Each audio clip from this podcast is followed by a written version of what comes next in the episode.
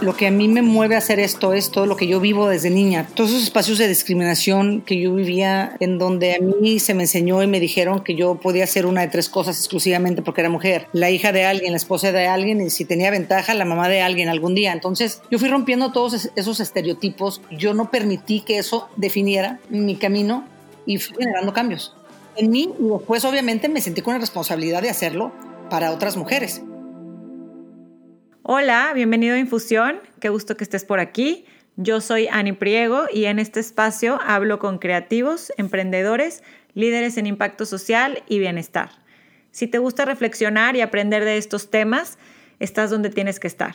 Infusión existe porque creo que como yo hay personas que nos gusta sentir que se nos enchina la piel, que necesitamos de repente leer o escuchar historias que nos inspiren otra vez. Aquí los invitados platican de esa etapa en la que se estaban cocinando sus ideas, diluyendo los miedos y mezclándose el trabajo con su talento. Para conocer más de este podcast, entra a mi blog anabit.com. En este episodio de Infusión no nos queremos equivocar nunca. Nos da pánico equivocarnos, nos da pánico, entre comillas, fracasar, porque entonces ya no vamos a ser esa persona casi casi perfecta que nos tenemos nosotros en la mente para que los demás nos acepten. El fracaso no es nada más que una oportunidad de volver a iniciar o de empezar de una forma diferente aquello que estás buscando lograr. Para mí los fracasos son oportunidades. Yo me he caído muchas veces y me sacudo de las rodillas y sigo caminando y me he tropezado todavía más y no pasa nada sigo buscando cómo sí puedo lograr aquello que tengo como meta. Angélica Fuentes es una empresaria e inversionista de impacto que ha dedicado su vida a impulsar la igualdad de género y el empoderamiento de la mujer. Es una de las mujeres de negocios y filantropía más reconocidas de América Latina, considerada como una de las mujeres más influyentes de México por la revista Forbes. Comenzó su carrera en el negocio familiar, Grupo Imperial, una poderosa organización del sector energético mexicano, a los 29 años se convirtió en presidenta ejecutiva y posicionó a la compañía como uno de los principales actores del sector. En 1996 fue la primera y única mujer presidente de la Asociación Mexicana de Gas Natural. También fungió como presidente de la Red Empresarial de Energía del Acuerdo de Cooperación Económica de Asia-Pacífico del 2002 al 2004. Durante más de siete años se desempeñó como presidenta ejecutiva de la empresa multinacional OmniLife Angelísima Chivas, con sede en México. Se integró al grupo OmniLife Chivas en 2007 y en tres años la colocó entre las 100 principales empresas de México. En el 2008 instituyó el modelo de equidad de género, una política empresarial diseñada para promover la igualdad en el ámbito laboral. En 2010 Angélica fundó Angelísima, una línea de cosméticos y productos de belleza basada en una filosofía de empoderamiento femenino. Lideró el Grupo de Trabajo por la Paridad de Género en México, un proyecto del Foro Económico Mundial. Actualmente es defensora global de la campaña Girl Up, un programa de la Fundación de Naciones Unidas. Es miembro del Consejo de Asesores del Programa Latinoamericano del Woodrow Wilson International Center. Es miembro del Global Dignities International Council of Advisors y es miembro del Consejo de Equality Now. En 2014 inició su propia ONG, la Fundación Angélica Fuentes. Es una organización con sede en México y los Estados Unidos, enfocada en el empoderamiento de la mujer y la equidad de género. En 2015 fue la primera mujer CEO a la que ONU Mujeres le otorgó un premio a liderazgo empresarial por impulsar la igualdad de género en el sector privado. Y por si todo esto fuera poco, en el 2018 fundó MoveUp, una institución financiera enfocada en la mujer y una plataforma en línea de educación financiera y empoderamiento personal. Acompáñame a conocer a Angélica. Lista, empezamos. Escuché en un podcast una entrevista que te hicieron, una frase que mencionas, y quiero retomarla para empezar. Es en inglés y decías, Our mistakes do not define us, but our attitude towards life does. Así es. ¿Cuál es esa actitud que te ha definido? Cuéntame a lo largo de tu vida. Mira, para mí de las cosas más importantes que tenemos cada uno de nosotros es la actitud con la que decidimos vivir la vida. Para mí la actitud es el 90% de lo que querramos lograr, porque es algo que nadie te puede controlar más que tú mismo. Es un estado en el que tú puedes entrar el instante que tú decidas. Puedes vivirlo o vivir la vida o enfrentarla este, el día a día con una actitud negativa o con una actitud positiva. Entonces, eh, por eso yo digo que todo lo que podamos errar en la vida, cualquier problema que podamos enfrentar, eh, no es lo que nos define. Lo que nos define es cómo decidimos enfrentarlo, con una actitud positiva o con una negativa. Yo en lo personal eh, siempre estoy muy consciente, porque yo creo también por ahí es donde a veces erramos, no estar conscientes de lo que cada quien quiere hacer. Entonces, para mí es bien importante estar consciente de cómo quiero yo relacionarme con aquello que tengo enfrente, cómo quiero yo superar aquella barrera que por alguna razón en mi vida me llegó para poder aprender la lección detrás de la misma y seguir avanzando. Entonces, la mía es una actitud eh, positiva porque he decidido tenerla. Me encanta. En tu vida, bueno, has sido empresaria, emprendedora, activista, trabajado más de 30 años en, en, impulsar a las mujeres, eres mamá. Me gustaría platicar un poquito de todas estas facetas brevemente. Para empezar, naciste en Ciudad Juárez y empezaste en, a los 21 años a trabajar en el corporativo Grupo Imperial y a los 29 te nombraron directora ejecutiva de esta empresa que fundó tu abuelo y que era considerada, bueno, es considerada la más importante en el norte de México en el sector de gas natural. ¿Por qué platico esto y por qué enfatizo que era de tu abuelo? Porque muchas veces la gente piensa que empezar a trabajar en el negocio de la familia es fácil, ¿no? Y que pues ahí vas, empiezas a trabajar y te tratan todo el mundo bien y vas subiendo y y demás. Y sé que tu historia no va por ahí, especialmente en, el machismo o en actitudes que, viste y que no te gustaron. ¿Me puedes platicar un poquito de, esos, de tus primeros trabajos en esa, en esa empresa? Bueno, mira, yo inicié mucho antes de mis 21 años a trabajar ahí. Yo inicié a los 11 años. A los 11 años, eh, obviamente nada más los veranos, a trabajar en una gasolinera donde hacía lo que hace un niño de 11 años, hace muchísimos años, obviamente, no hoy en día que era limpiar cristales, revisar las llantas hasta que tuvieran suficiente aire, poner gasolina, etc. Y dos veranos después seguí trabajando en, otras gasolineras y luego fui la secretaria de, uno de los gerentes de, del sector de, gas licuado de petróleo y luego fui la asistente de un contador y así poco a poco fui escalando hasta que empecé a trabajar tiempo completo, como bien lo decías, okay. a los 21 años en una planta de gas licuado de petróleo en Estados Unidos. Okay. No fue fácil la primer, yo creo que el, primer espacio donde sentí una discriminación muy grande hacia mí como mujer fue en la gasolinera. No me daban propina. Cuando pregunté, que me armé de valor en la noche, obviamente, para tenerlo, para preguntar en la mañana, la respuesta fue, pues porque usted es mujer. De, de agua en la cara que por el solo hecho de ser mujer no me daban propina. No había otra razón alguna. Cuando yo hago un trabajo, el que sea, lo hago con mucho orgullo y muy bien hecho. Y, no fue fácil, no fue fácil porque en ese entonces todavía era más difícil romper barreras por dos razones muy sencillas que tenemos las mujeres. La primera, para demostrar que somos talentosas, aunque seamos mujeres, porque piensan que las mujeres no tenemos mucho talento o mucha capacidad. Y la segunda, tenemos además que enfrentar todas las barreras que se nos ponen enfrente por el solo hecho de ser mujeres. Y en ese entonces era todavía mucho más difícil. Yo digo que en México las mujeres no enfrentamos un techo de cristal. En México las mujeres enfrentamos un techo de hierro. Porque es mucho más difícil de romper y es mucho más obvio. Y lo peor de todo, Ani, es que tristemente está hasta muy aceptado el que lo viva. Entonces, no, es fácil trabajar, estoy de acuerdo contigo con, la familia. Eh, yo creo que lo importante en esto es saber diferenciar y saber separar la relación familiar de la relación laboral. Y yo lo aprendí y, lo logré de una forma pues bastante exitosa. Para mí era muy importante que la parte laboral estuviera en ese lugar y que así lo viéramos y que cuando nos teníamos que reunir la familia para hablar sobre los resultados del grupo lo hiciéramos aparte. ¿Con qué te topabas, Angélica, ya como directora de la empresa?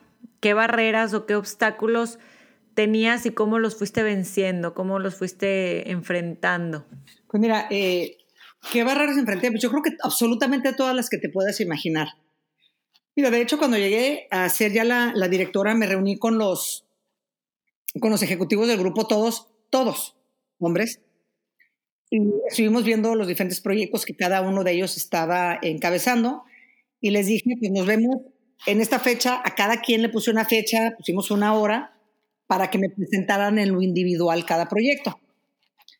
Pasó el tiempo, eh, haz de cuenta que si me pidieron 10 días o dos semanas estaba bien, yo no tenía problema, pero tampoco podían tomar demasiado tiempo porque era algo en lo que estaban trabajando en el día a día. Llega el primer día de la primera reunión, llego a la sala de juntas, me siento y no se aparece nadie.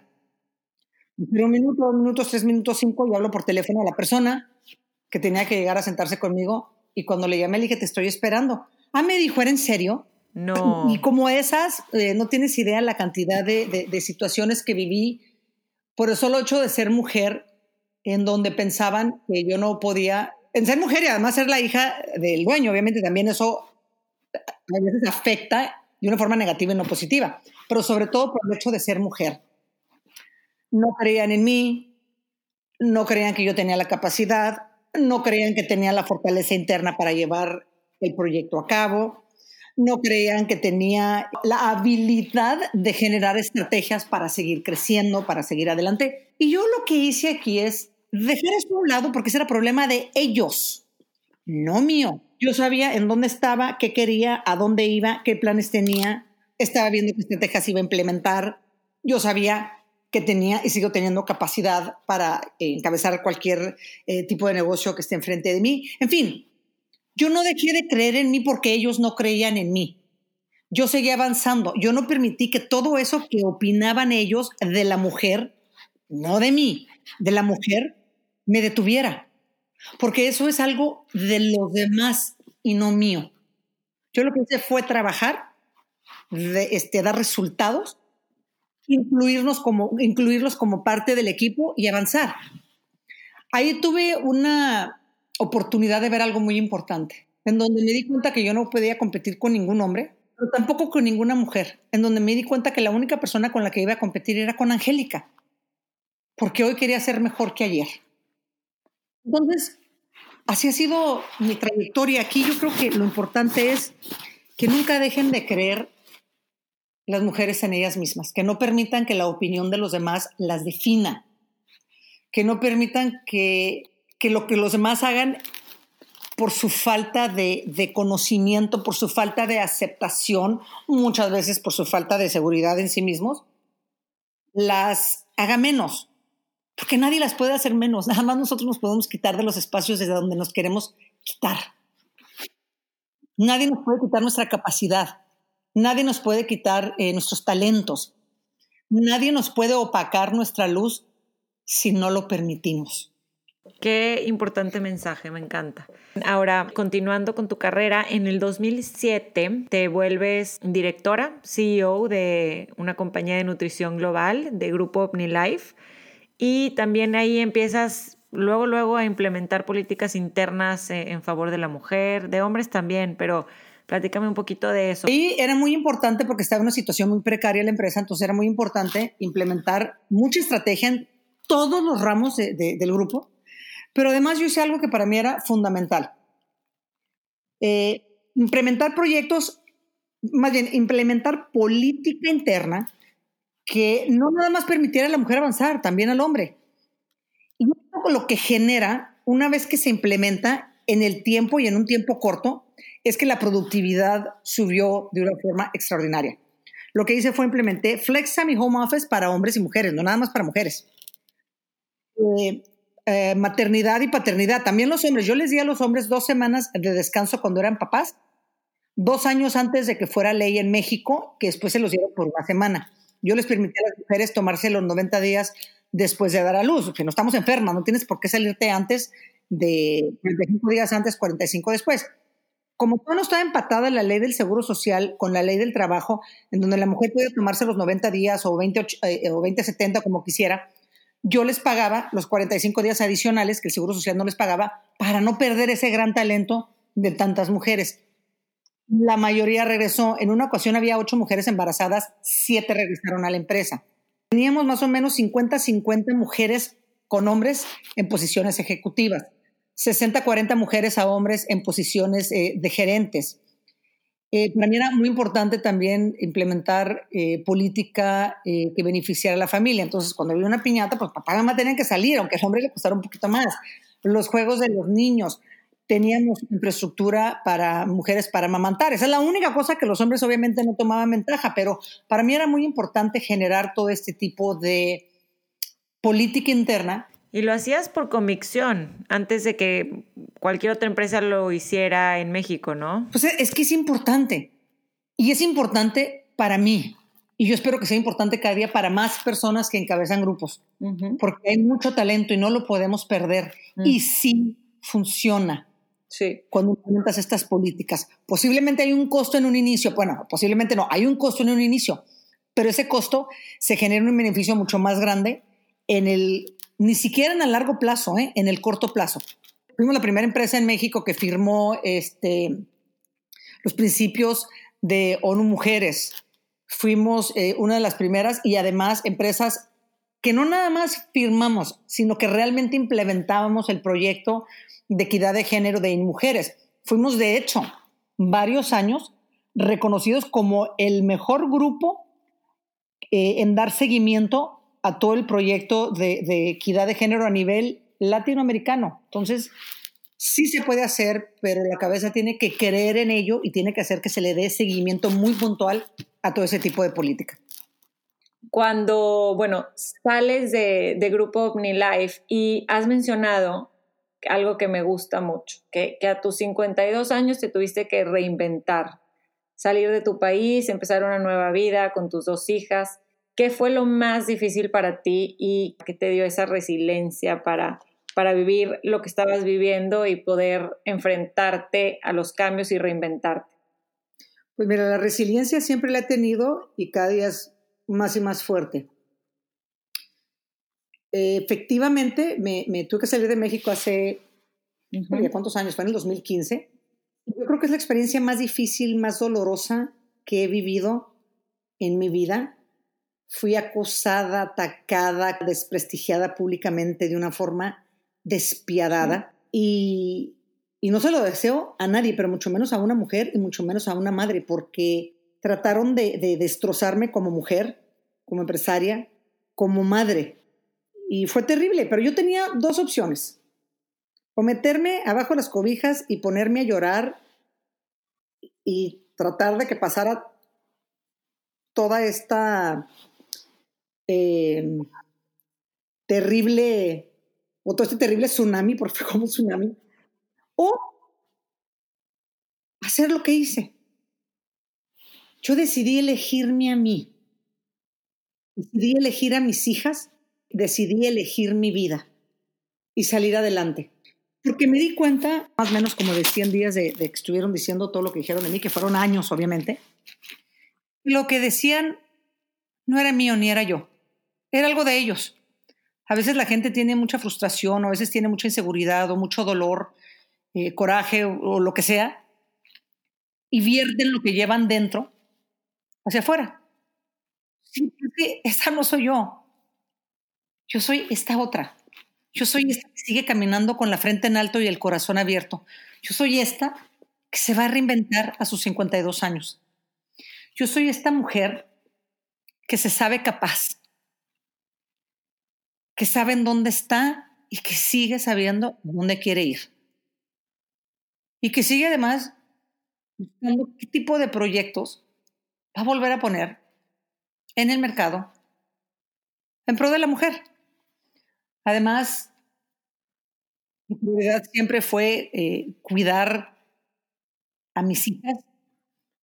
Lo hice, lo sigo haciendo y también las cuido dándoles el ejemplo que les doy como mujer, como madre y como empresaria. Una mujer que se valora, una mujer que sabe en dónde está parada, una mujer que nunca ha dejado de trabajar, una mujer resiliente, una mujer que sabe de su valor, una mujer que sabe de su fortaleza, una mujer que sabe ser una de las madres más amorosas, una mujer que sabe educarlas, una mujer completa, una mujer que nada ni nadie puede frenar.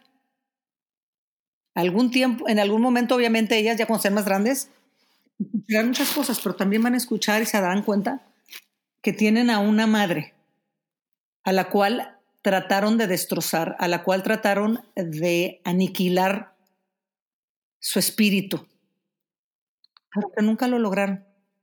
Nunca lograron quebrar lo que nos hace ser esos seres realmente poderosos.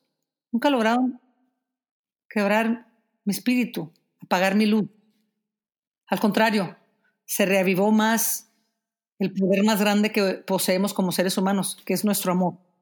Lo avivó de una forma maravillosa y estoy profundamente agradecida por ello. Todas las experiencias de la vida tienen unas lecciones detrás. Esta es la más grande y al final del día la más hermosa. Me dio cosas increíbles en mi vida como estar con niñas y saber ser una mamá desde otro lugar padrísimo. Saber que a cualquier edad te puedes reinventar, saber que mientras tú quieres, puedes seguir adelante.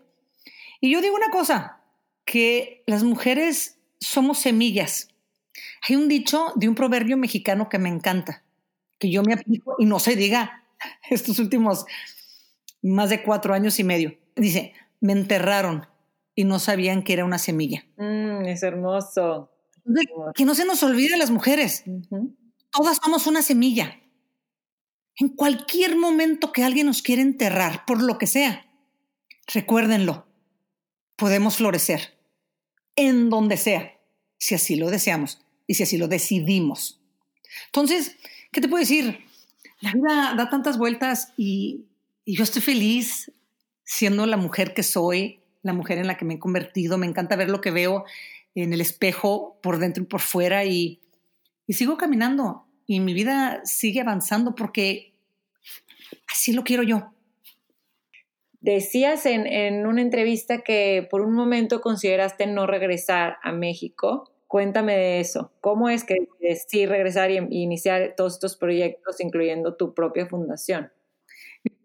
Por todo lo que sucedió prácticamente y la forma en que se llevó mi caso, pues me corrieron de, de mi propio país. Y por supuesto que yo no quería regresar. Fueron tantas cosas tan terribles que se hicieron en mi contra incluso de mis niñas, ¿eh? no nada más fui yo. Que claro que no quería regresar a México. Y todos mis proyectos que traía los estaba enfocando para regresar a otro país en América Latina. Sí, pero no a México. Hasta que regresé eh, en enero de este año, de hecho, a dar una plática a un grupo de mujeres maravillosas. Y la plática se convirtió en una conversación. Y cuando las escuchaba decirme cómo les había costado trabajo estar en donde estaban, cómo habían luchado, cómo habían salido adelante, o que me preguntaban eh, algún consejo alguna opinión sobre lo que estaban haciendo, porque tenían muchas ganas de superar lo que estaban viviendo. Era un grupo de mujeres que estaban empezando o tenían muy poco con, con sus empresas. Ok. Estaba escuchando y las estaba viendo, que cuando regresé a mi casa esa noche, me quedó clarísima una cosa, que sí, México me había dado la espalda de una forma por demás obvia y, y terrible, pero también me había dado cosas maravillosas. También había sido el país que me vio nacer como empresaria, el país que me dio la oportunidad de serlo. y, y en México empecé mi trabajo con y por la mujer. Y me di cuenta que yo todavía tengo mucho que regresarle a México y a la mujer mexicana. Porque hay mujeres maravillosas en ese país que al final del día eh, muchas de ellas son las que me inspiran. No son mujeres famosas que están en libros o que salieron en algún lugar, sino estas mujeres de lucha, estas mujeres que salen adelante, estas mujeres que si les das una oportunidad, si, si les enseñas cómo sí pueden, agarran esa oportunidad, toman eso que les das y hacen todo lo posible para salir adelante. Entonces, decidí que, sí valía la pena por esas. Y las mujeres son extraordinarias y son mujeres resilientes y son mujeres muy valiosas y son mujeres eh, luchonas y, y muchas de ellas nada más esperando a que alguien les recuerde despertar en sí para salir adelante. Quiero platicar un poquito de, del empoderamiento de la mujer y de eso que hablas, ¿no? Solamente es recordarte del, del, valor que tenemos en la sociedad, en nuestras familias. Lo empezaste a hacer como muy puntualmente en tu propia fundación en el 2014 al crear Fundación Angélica Fuentes. ¿Cuáles han sido los logros que, que hasta el momento te han tenido más, más contenta y en los que quieres seguir trabajando con, en la fundación? Hemos impactado más de que serán como 260 mil mujeres en aproximadamente 40 comunidades. Hemos estado en cinco países de América Latina. En México, más o menos unas 48 o 50 mil mujeres se han, han sido favorecidas por, por la fundación. Pero hay un proyecto que a mí me encanta que logramos como fundación. Mi fundación fue quien estuvo eh, al frente y cubriendo todo el proyecto de Girl Up de la Fundación de Naciones Unidas y lo hicimos en Guatemala. Y ahí logramos que pasara una ley en donde las niñas no podían casarse hasta los 18 años. Porque estaba aprobada una ley en donde se podían casar a los 14 años. Pues cambia la ley de 14 a 18 años. Creo que esto fue a finales del 2013 o 2014, no recuerdo exactamente las fechas. Impactó a 4 millones de niñas. Pero eso nada más fue en esa fecha, porque obviamente todos los días nacen más niñas lo que genera un impacto muy positivo para todas las niñas de, ese país y para mí ha sido, yo creo, el proyecto que más ha impactado mi fundación y en donde más mujeres, en este caso niñas, se han visto beneficiadas. Y luego hay otro proyecto también muy interesante. Hay una joven que se llama Paloma Noyola. Hace años la revista Wired la nombró la siguiente Steve Jobs. Se habló mucho de ella. Y luego como que se olvidó que Paloma existía. Sin embargo, yo no la olvidé. Mi fundación sigue eh, apoyando a Paloma. Ella se acaba de graduar de la preparatoria con el apoyo de la fundación. Eh, está en, el, proyecto de liderazgo de la fundación desde el 2014 y ahora está a punto de iniciar sus estudios universitarios y obviamente pues la, seguimos apoyando, pues era una mujer muy capaz y muy talentosa. Entonces, creo que todo lo que cada una de nosotras o cada uno de nosotros pueda poner como su granito de arena para generar en este mundo un mejor, eh, una mejor calidad de vida para todas las mujeres, no solo por el hecho de, que son mujeres, sino porque cuando beneficias a una mujer, beneficias a toda una sociedad, debemos de hacerlo. Así es. Para ti, Angélica, ¿qué es ser exitosa? ¿Qué es ser exitosa? Para mí, hoy en día, ser exitosa es caminar muy tranquila, muy a gusto, en mis propios zapatos. Sentirme muy bien en mi propia piel. Eso es ser exitoso, estar para mí. Me encanta. Qué difícil es a, veces como ponerlo tan simple, ¿no?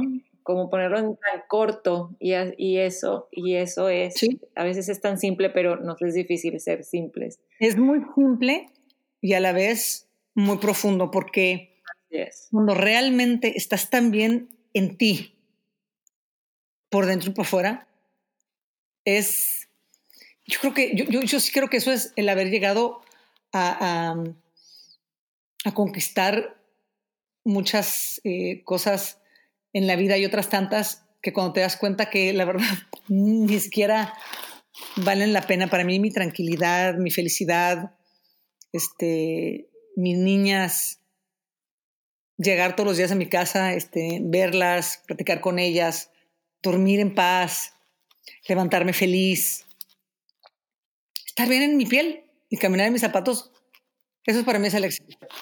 No le tienes miedo al fracaso. ¿Por qué crees esto? ¿Cómo, cómo crees que piensas que es algo que se puede enseñar a, a todos, a tus hijas, por ejemplo, cómo, cómo poder enseñar esto, perderle miedo a algo y algo tan importante que es al, fallar, al, fracasar? Mira, yo creo que las mujeres nos, nos, nos, han educado para no quejarnos, para ser sumisas, en la mayoría de los casos, ¿eh? para estar calladas, para no opinar. Y, y entonces no nos queremos equivocar nunca. Nos da pánico equivocarnos, nos da pánico, este, entre comillas, fracasar. Porque entonces ya no vamos a ser esa persona casi casi perfecta que nos tenemos nosotros en la mente para que los demás nos acepten y nos cuiden y nos protejan y nos lleven y nos traigan. Son puras mentiras, pero bueno. El fracaso no es nada más que una oportunidad de volver a iniciar o de empezar de una forma diferente aquello que estás buscando lograr. Si el fracaso no te derropa, no te derrota, te convierte en un ser mucho más fuerte. Entonces, para mí los fracasos son oportunidades. Yo me he caído muchas veces y me sacudo de las rodillas y sigo caminando y me he tropezado todavía más y no pasa nada. Sigo buscando cómo sí puedo lograr aquello eh, que tengo como meta. Entonces, yo creo que, como mujeres debemos de, quitarnos de la mente esa connotación negativa que le damos, ay, al fracasé. Pues sí, uno fracasa en muchas cosas. Y, es una palabra que usamos, pero pues te levantas y sigues. Que así es como yo veo en esa palabra que, a veces nos, nos, nos da... Nos paraliza. Mucho mencionarla. El Foro Económico Mundial, Angélica, te ha incluido en, en su lista de 15 mujeres cambiando el mundo. ¿Cómo quisieras tú cambiar el mundo para, para todos, especialmente para las mujeres? ¿Qué cambios te gustaría ver en vida en la sociedad mexicana, latinoamericana, en, el mundo en general? Pues mira, a mí me encantaría que hubiera equidad entre hombres y mujeres en cuanto a exactamente el mismo eh, tipo de oportunidades para ambos. Nacimos con los mismos derechos, debemos de tener exactamente las mismas oportunidades. Me encantaría ver que hombres y mujeres eh, percibieran exactamente el mismo sueldo por exactamente el mismo trabajo. Me encantaría ver eh, a las mujeres no tener miedo, caminar solas. Me encantaría que las mujeres entendieran que su género no las define y por ende no debe de decidir absolutamente nada por ellas. Yo trabajo todos los días para poder heredar a mis hijas y a todas las mujeres que vienen detrás de mí y niñas un mundo más justo y más equitativo. Eh, no es fácil, pero pues hasta mi último respiro espero poder poner mi granito de arena para generar esos cambios que las mujeres merecen. Yo creo que ya son demasiados siglos en donde las mujeres han estado eh, rezagadas en todos los espacios, político, económico, social, cultural, y en donde tenemos que trabajar unidos hombres y mujeres, cooperando, no nada más las mujeres, hombres y mujeres cooperando, para traer a la mujer a, este, a ese eh, punto justo en medio en donde las mujeres y los hombres puedan transitar eh, lado a lado, brazo con brazo, ni adelante ni atrás, porque todos merecemos salir adelante desde donde cada uno de nosotros decide hacerlo en la vida. Así es, así es. Te quiero platicar que me está gustando mucho tu podcast. Muchas felicidades. Ah, Invitados de lujo, ¿no? Es que con, con, el calibre de invitados que vas a tener, hace mucha falta podcast en, en español, en nuestro idioma, y escuché ya los, los dos episodios que tienes. El expresidente de Colombia decía, y además ganador del Premio Nobel de la Paz, te contó que él creía que la prohibición era lo que generaba el odio y desataba las guerras. Yo me pregunto, ¿cómo relacionas tú esto con la prohibición o falta de derechos de las mujeres en México y Latinoamérica? Pues mira, yo creo que derechos tenemos, el problema es que no se respetan. Empezando por la mujer misma que a veces no los conoce o defiende su propio derecho. Yo creo que es muy importante que las mujeres entendamos que si no levantamos la voz, si no levantamos la mano, para decir aquí estoy, esto quiero o esto no quiero o aquí no voy, muy difícilmente otros lo harán por nosotras. Aunque hagamos, este, este, aunque vemos muchas mujeres y hombres levantando la voz por otras, pero tiene que venir de cada una desde el lugar en donde cada una está. Eh, Yo creo que en México, tristemente, todas está viviendo una violencia terrible en contra de la mujer y, y no podemos quedarnos callados. No podemos quedarnos como observadores exclusivamente. Tenemos que, cada quien desde su trinchera, hacer algo para, para poder generar esos cambios que, que merece la mujer y que además está en su derecho. Que eso es lo que yo digo. ¿eh? Para mí es muy importante que una vez que cada una de nosotras despierte en su propio poder, donde cada una de nosotras verdaderamente cree en ella misma y se sabe valiosa y se respeta, entonces tenemos una obligación muy grande o una responsabilidad muy grande para con otras mujeres, para decirles que sí pueden despertar en ellas, que sí se vale despertar en ellas, que sí está en ellas sacarse adelante y que si estén ellas ser responsables de ellas mismas para tomar sus propias decisiones de hacia dónde quieren ir, qué quieren hacer con, con, ellas mismas, con sus cuerpos, con sus familias, con todo lo que les rodea. Cuéntame, Angélica, ¿qué sigue para ti? ¿Qué proyectos tienes para el 2020? Pues ahora traigo un proyecto que se llama Move Up, es una SOFOM, estoy haciendo eh, microcréditos, sobre todo a la mujer, no está cerrado para los hombres, pero sobre todo a la mujer traigo unos proyectos de, de, de coworking spaces para mujeres que tienen hijos y que trabajan un online training program para mujeres, exclusivamente para mujeres, en donde les estamos dando capacitación financiera y empoderamiento personal. Y uno aunado a lo otro es lo que verdaderamente es que la mujer siga saliendo adelante, que sigue para mí, bueno, pues este, me han invitado a dar algunas eh, conferencias que esto, estaré por dar este, también próximamente y y trabajar también eh, con los migrantes acá en Estados Unidos, porque acá es donde estoy viviendo y, y también tengo muchísimas ganas de, de, colaborar para ver qué podemos hacer por tantas y tantas familias eh, de migrantes mexicanos en Estados Unidos. Muy bien. Este podcast, Angélica, se llama Infusión. Si tu vida fuera una infusión, ¿qué ingredientes llevaría? Amor, luz, y muchas alegrías.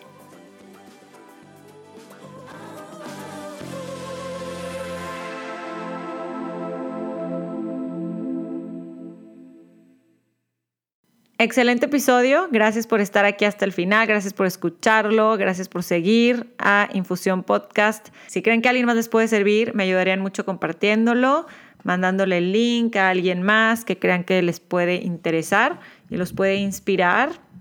Me encantaría conocer su opinión de este episodio y de otras conversaciones de infusión. Síganlo en Instagram, lo encuentran como arroba infusión podcast. No se les olvide que Angélica Fuentes ya tiene su propio podcast, se llama Ser Más para Hacer Más. Lo encuentran en Instagram también, el link para que lo oigan en Spotify. Búsquenlo como Ser Más guion bajo podcast. También me cuentan qué les pareció a mí. Se me están haciendo buenísimos todos los episodios.